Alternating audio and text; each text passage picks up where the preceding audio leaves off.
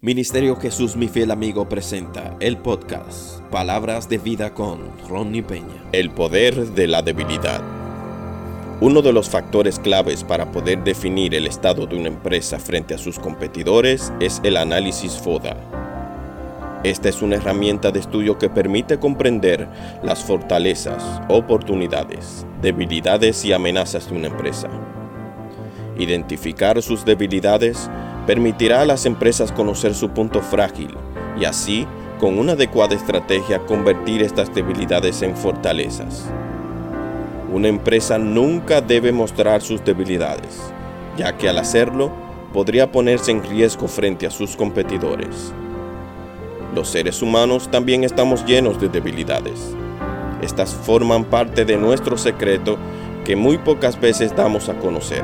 Sin embargo, una de las principales fuentes de crecimiento espiritual es reconocer nuestras debilidades.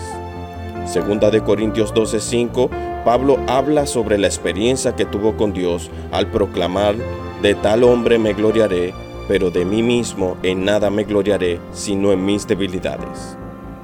Es normal que cada día nos esforcemos por presentar nuestra mejor apariencia frente a los demás, pero Dios, que conoce nuestro interior, es capaz de manifestar su poder a través de nuestras debilidades, tal como sucedió con Pablo cuando le expresó, bástate mi gracia, porque mi poder se perfecciona en la debilidad. Presentarnos delante de Dios tal como somos no nos colocaría en desventaja frente a los demás. Al contrario, al hacerlo, esta podrá ser la mejor estrategia que podamos utilizar para hacer que el poder de Dios se perfeccione en nuestras acciones porque cuando me siento que soy débil es cuando en realidad soy fuerte. Oremos. Padre, venimos delante de tu presencia presentándonos tal como somos. Somos débiles delante de tu presencia, pero tu poder nos hace fuerte.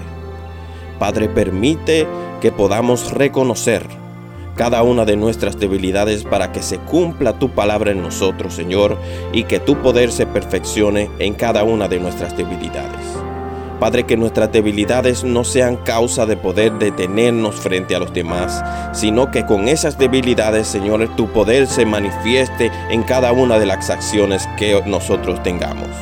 Amén. Si esta reflexión fue de bendición para tu vida, te pido que puedas compartir con tus familiares y amigos. También puedes seguirnos en nuestras redes sociales. Estamos en Facebook como Jesús mi fiel amigo.rd y también puedes escribirnos un correo electrónico a Jesús